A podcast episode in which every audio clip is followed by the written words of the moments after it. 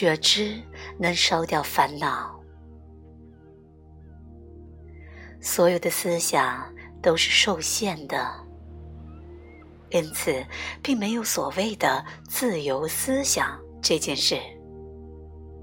思想是不可能自由的，因为它永远受到环境、文化、潮流、社会、经济和政治的影响。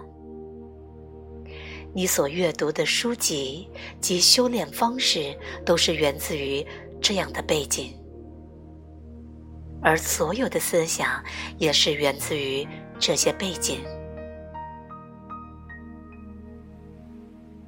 因此，如果有觉知力，或许就可以在不刻意的情况下解放我们的心。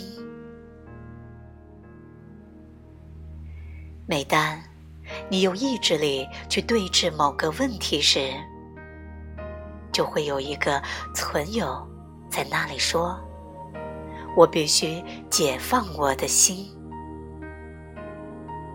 这个存有本是想达到某种结果的欲望产物，因此他的心中早已经存在着冲突。那么，我们有没有可能单纯的觉知自己的局限？其中是没有任何冲突的。